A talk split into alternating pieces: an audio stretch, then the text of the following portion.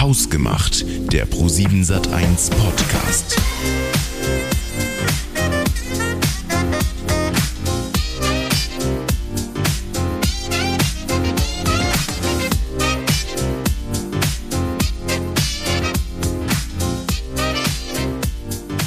So, dann starten wir mal rein in diese neue Folge Hausgemacht und wir begrüßen mit einem tobenden, oh, das ist ein Lacher, mit einem tobenden Applaus. Danke für das herzliche Willkommen. Den Moritz Pries. Hey. Hi. Cool, dass du da bist. Ähm, ich habe eine heute sehr, sehr diepe Einstiegsfrage rausgesucht. Ähm, wir stellen ja zu Beginn immer eine Frage, um ein bisschen warm zu werden. Und die lautet heute an dich. Was ist denn das wichtigste Produkt in jedem Lebensmittelgeschäft? Wow, das ist eine gute Frage. Äh, ich glaube, das verändert sich wahrscheinlich mit der Zeit, wenn man Kinder bekommt. Ähm, dann ist wahrscheinlich das Süßigkeitenregal äh, das Interessanteste im, äh, im Lebensmittelladen. Mhm. Ich glaube für mich persönlich ähm, wahrscheinlich die Nudeln, die man schnell mal zwischendurch kochen kann, wenn man gerade keine Zeit hat. Ja? Die kaufst du am häufigsten? Ja, am häufigsten ja, wahrscheinlich schon. Ja. Also sie müssen auf jeden Fall bei uns immer da sein, von daher. Ja.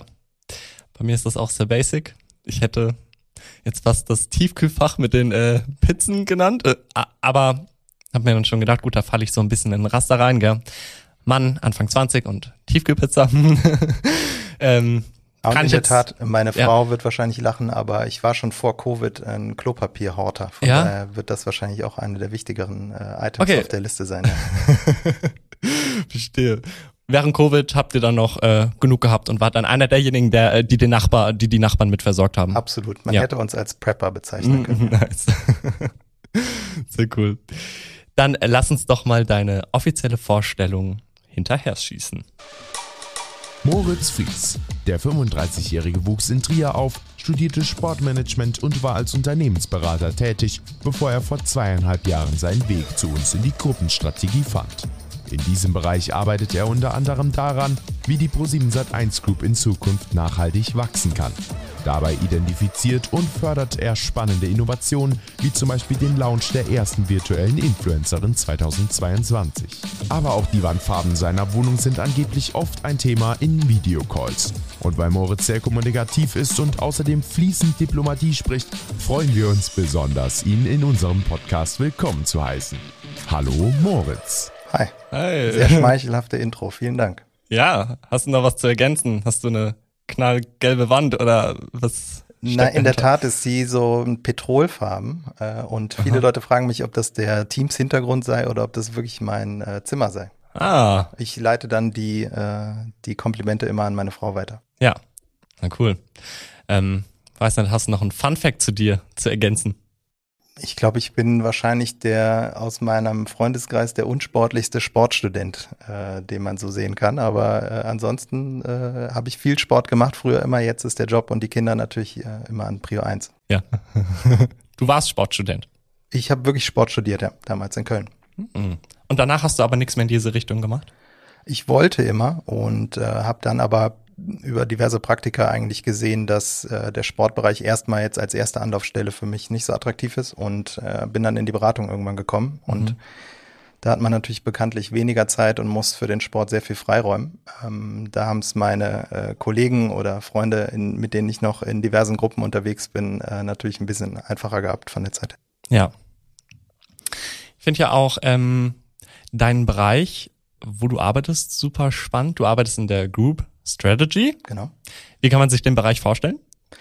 Also der Bereich ist ähm, noch gar nicht so alt. Ich glaube, er hat sich über die Jahre viel verändert. Äh, seitdem ich da bin, seit zweieinhalb Jahren, äh, haben, ist er eigentlich so geworden, dass wir direkt an den Gruppen-CEO äh, reporten, weil viele ja auch nicht so genau wissen, dass, also wir sind immer bekannt als Pro7 Sat1 für natürlich unsere Fernsehsender, unsere Entertain Entertainment-Angebote. Und ähm, viele wissen gar nicht, dass wir noch eine viel diversere Gruppe haben. Also wir sind ja, wir investieren in, in Startups, in äh, frühphasige, spätphasige Startups.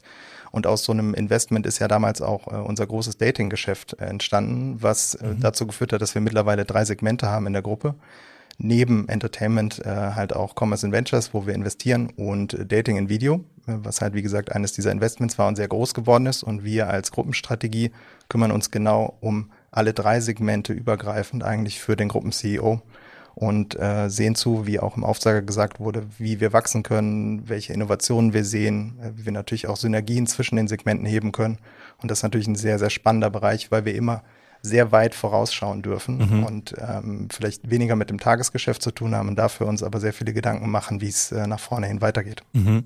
Kannst du da so ein, zwei Beispiele von aktuellen Projekten geben? Äh, kann ich sicherlich. Also wir haben ähm, natürlich dadurch, dass wir äh, immer mehr Kontakt zu Endkonsumentinnen haben, äh, die ja früher eher unsere Zuschauerinnen waren im, im linearen TV, haben wir jetzt natürlich viel mehr Berührungspunkte mit ihnen, auch im digitalen Bereich, ja, sei es auf Join, sei es äh, auf Social Media, aber auch auf unseren eigenen digitalen Plattformen. Und das ist natürlich ähm, eine super Gelegenheit, auch hier enger in Kontakt zu kommen. Und da sind Themen wie ja, ein äh, Zusammenbringen von äh, Commerce oder Shopping und Entertainment natürlich äh, teilweise interessante Themen, aber auch äh, Sachen wie Metaverse oder NFT beschäftigen uns mhm. natürlich als, als äh, Digitalkonzern. Ja, voll. Wie bist du denn so in diese, diese Stelle reingerutscht?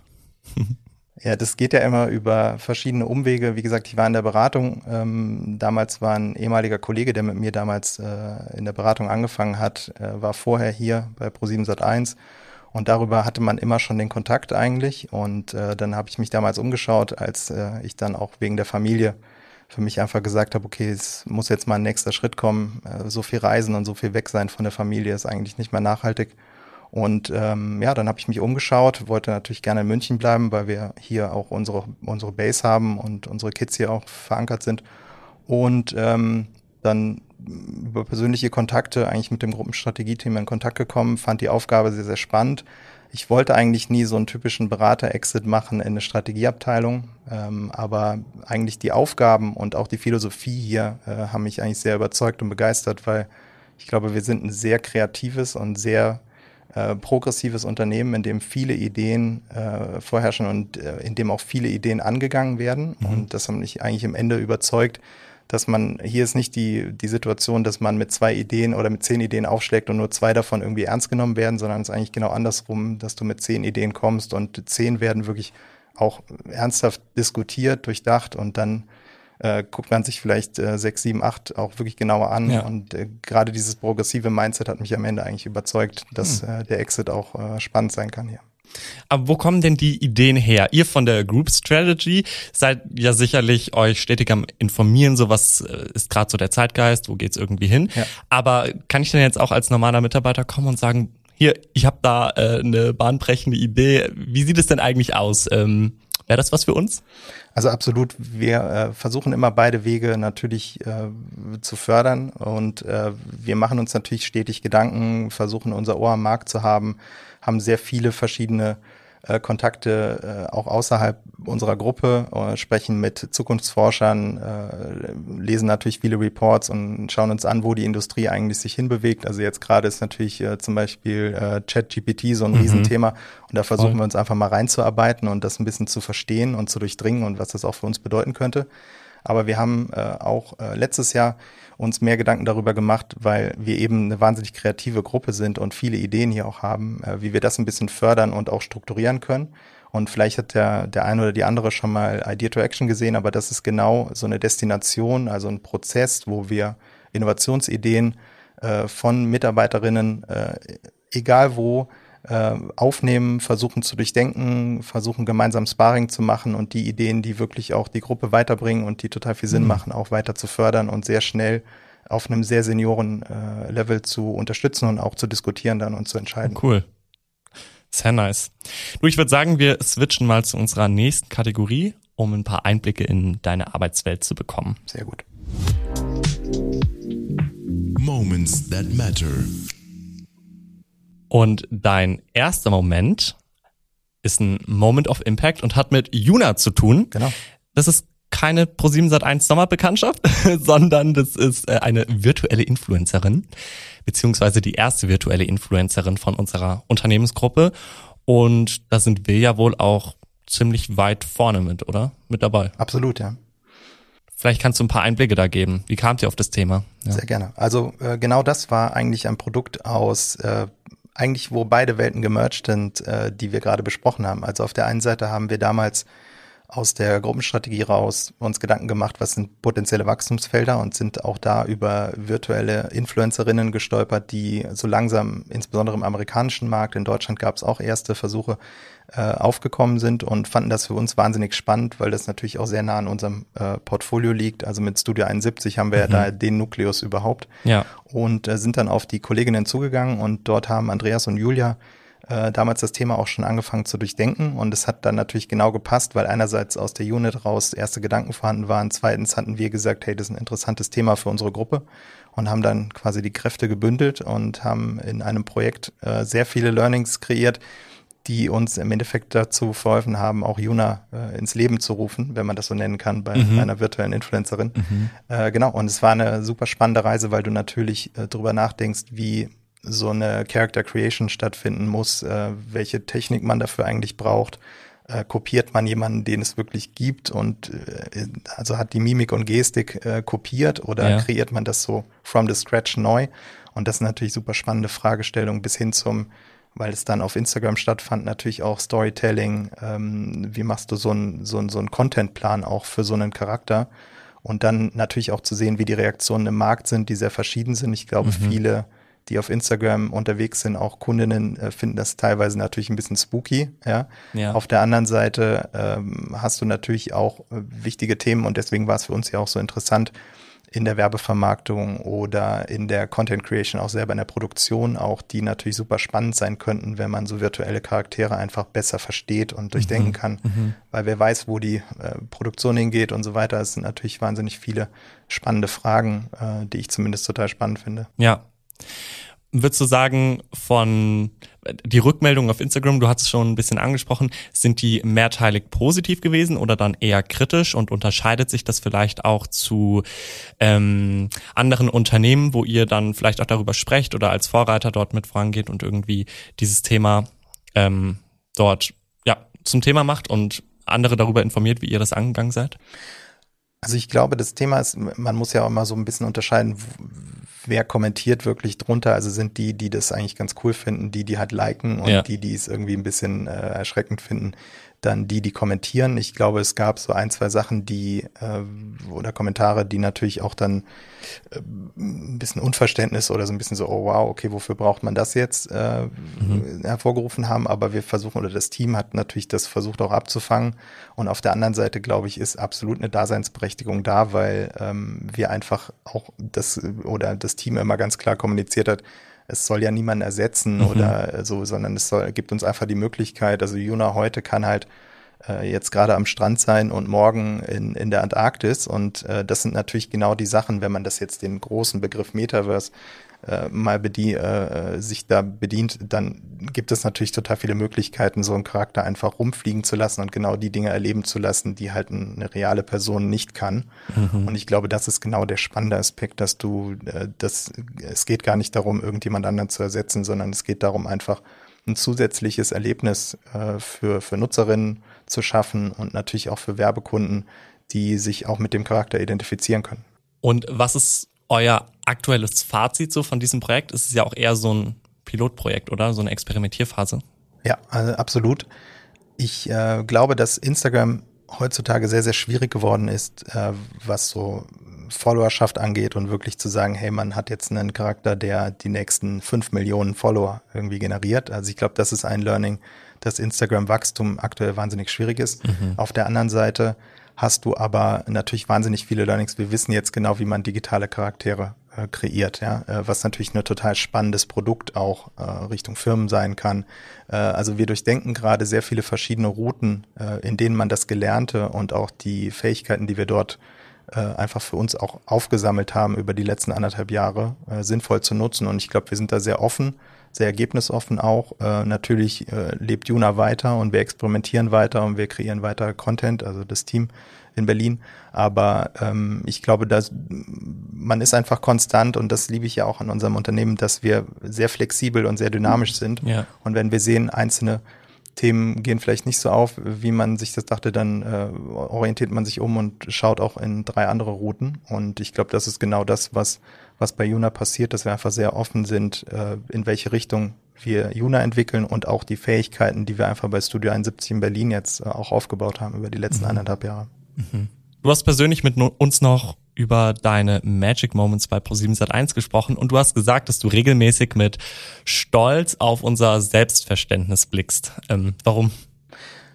Ähm, ich also ich glaube, es ist immer total wichtig, dass man sich identifizieren kann mit dem Unternehmen, für das man arbeitet. Und äh, weil, also natürlich ist auf der einen Seite verdient jeder von uns äh, Geld mit der Arbeit, die er tut, aber ich oder sie tut. Aber ich bin in äh, in meiner Zeit jetzt, ich arbeite jetzt zehn Jahre, habe ich immer wieder festgestellt, dass auch Wertschätzung und einfach Identifikation total wichtig ist, ja, äh, dafür, dass man glücklich ist eigentlich dort, wo man arbeitet.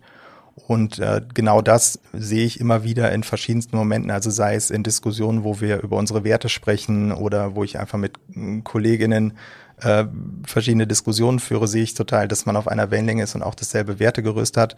Natürlich äußert sich sowas auch immer in den Entertainment-Formaten äh, und Angeboten, die wir rausgeben jeden Tag. Und da sind natürlich, also kann ich mich zum Beispiel mit unserem Unternehmen viel mehr identifizieren als mit anderen, weil ich glaube, dass wir äh, insbesondere in den letzten Jahren sehr viele coole Formate rausgegeben haben, 15 Minuten, ähm, Thilo Mischkes Reportagen und so weiter. Das sind einfach Sachen, die ich äh, sehr, sehr beeindruckend finde und wo ich auch genau denke, es ist cool, dafür, dafür, dass wir dafür Zeit einräumen, dass wir dafür Zeit in der Primetime einräumen, äh, weil äh, das sind so viele Symptome einfach, äh, die mir immer wieder äh, rückversichern, auch äh, mich immer rückversichern, dass äh, ich in, für das richtige Unternehmen arbeite, was meine Werte auch teilt.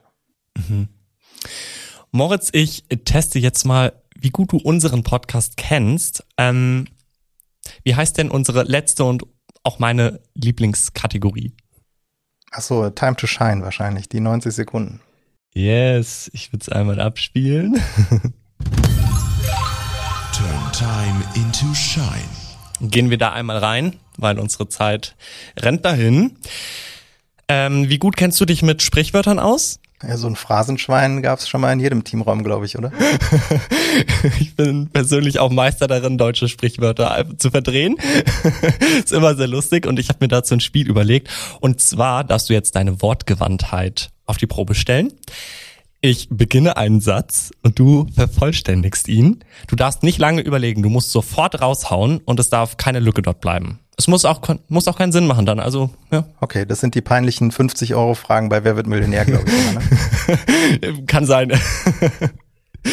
okay, hast du dazu alles verstanden? Absolut. Okay, dann würde ich sagen, starten wir den Timer. Deine 90 Sekunden laufen ab jetzt. Von nichts. Kommt nichts. Hunde bellen. Hunde, die bellen. Beißen nicht. Man muss das Eisen schmieden. Solange es heiß ist. Ja, aus den Augen. Aus dem Sinn. Gleich und gleich. Gesellt sich gern. Kommt Zeit. Kommt Rat. Rom. Wurde nicht an einem Tag erbaut. Du bist gut. Jeder Topf. Findet seinen Deckel. Übung. Macht den Meister. Das Denken soll man den Pferden überlassen. Keine Ahnung. Du musst was sagen. Zu lange überlegt. Die haben den größeren Kopf. Ah, okay. Du siehst den Wald? Vor lauter Bäumen nicht. Ein schlechter Theologiestudent gibt, äh, gibt allemal keinen Gott ab. Einen guten Juristen ab. Es ist alles Jacke. Wie Hose. Ist der Ruf erst ruiniert. Lebt sich's gänzlich ungeniert. Jedes Böhnchen. Gibt ein Tönchen. Rom. Achso, das hatte ich ja schon. Hier Unkraut. Vergeht nicht. Ja. Vorsicht ist. Meister, weiß ich nicht. Moritz, du musst vervollständigen. Ist die Mutter der Porzellankiste. wenn das Wörtchen wenn nicht wäre. Wäre ich heute Millionär? Ja, wäre ich längst schon Millionär. Lüge, Lügen haben. Kurze Beine. Der dümmste Bauer hat. Die größten Kartoffeln? Ja, so. Das ist nicht, es ist nicht alles Gold. Was glänzt. Der Apfel. Fällt nicht weit vom Stamm. Hochmut. Kommt vor dem Fall. Ausnahmen. Bestätigen die Regel. Du bist sehr, sehr gut. Wir haben das eben hier in unserem Team schon mal gespielt. Und es war sehr, sehr lustig, weil meine Mit-Azubine hier ähm, lustige Kombinationen gewählt hat. du, äh, du hast das sehr, sehr gut gemacht. ja, ich war spießiger unterwegs beim Vervollständigen. Das nee, sehr genial. Hat mich schon sehr auf das Spiel gefreut. Ich dachte, das wird lustig, ja. Ja, danke. Cool. Dank dir auf jeden Fall für das Mitmachen und auch dafür, dass du diese Podcast-Folge bereichert hast. Sehr, sehr gerne. Danke, dass ich hier sein durfte. Und tatsächlich ist diese Folge hier unsere letzte, weil wir hausgemacht. Ja, wir haben mehrere Einblicke ähm, in die verschiedensten Bereiche bei Pro7 Sat1 geworfen. Und auch wir Azubis sind jetzt bald mit unserer Ausbildung fertig.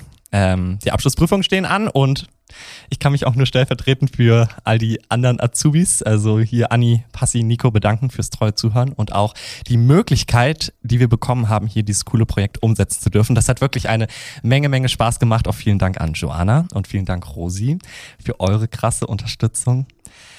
Ja, aber wer weiß, vielleicht hören wir uns an anderer Stelle hier einmal wieder. Vielen Dank auf jeden Fall ähm, und bis dann. Danke, ciao. Ciao.